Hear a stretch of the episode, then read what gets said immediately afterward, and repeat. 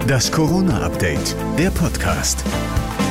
Einen schönen guten Tag wünsche ich. Heute ist Freitag, der 26. März 2021. Es folgt das Corona-Update. Stand der Informationen etwa 13.30 Uhr.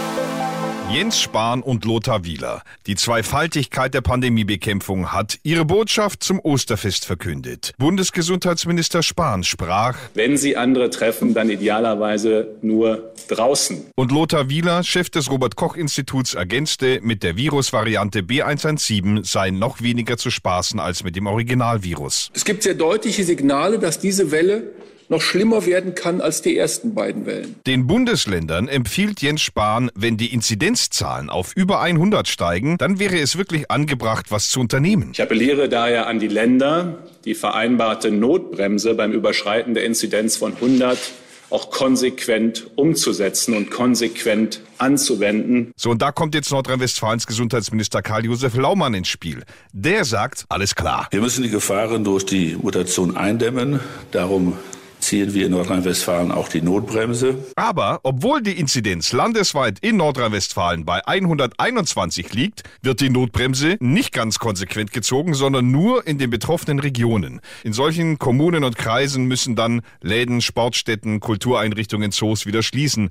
Aber auch da gibt es Ausnahmen. Besuche bei Friseuren und der Fußpflege bleiben erlaubt. Und ein Kreis darf auch Ausnahmen machen für Menschen, die einen tagesaktuellen negativen Corona-Test vorlegen können. Da kann er sagen, sagen, mit einem Test, der nicht älter wie 24 Stunden ist, kannst du in den Baumarkt gehen, kannst du in ein Textilgeschäft gehen. Dann noch kurz ein Blick auf Deutschlands Impfstatus. Etwa 8,3 Millionen Menschen haben bei uns mindestens eine Impfspritze bekommen. Und nach Ostern soll es erst so richtig losgehen, verspricht Jens Spahn. Allein der Umstand, dass wir im April mehr Impfdosen erwarten dürfen, nämlich 15 Millionen, als im ganzen ersten Quartal verimpft worden sind, macht deutlich, wie die Impfkampagne an Dynamik gewinnen kann und gewinnen wird. In dem Zusammenhang sei nur kurz erwähnt, US-Präsident Joe Biden hat sein Ziel, dafür zu sorgen, dass in den ersten 100 Tagen seiner Amtszeit 100 Millionen Menschen geimpft werden, korrigiert, weil es schon erreicht sei. Neue Zielmarke seien 200 Millionen Impfungen in Bidens ersten 100 Tagen. 200 Millionen Shots. Ja, Angeber.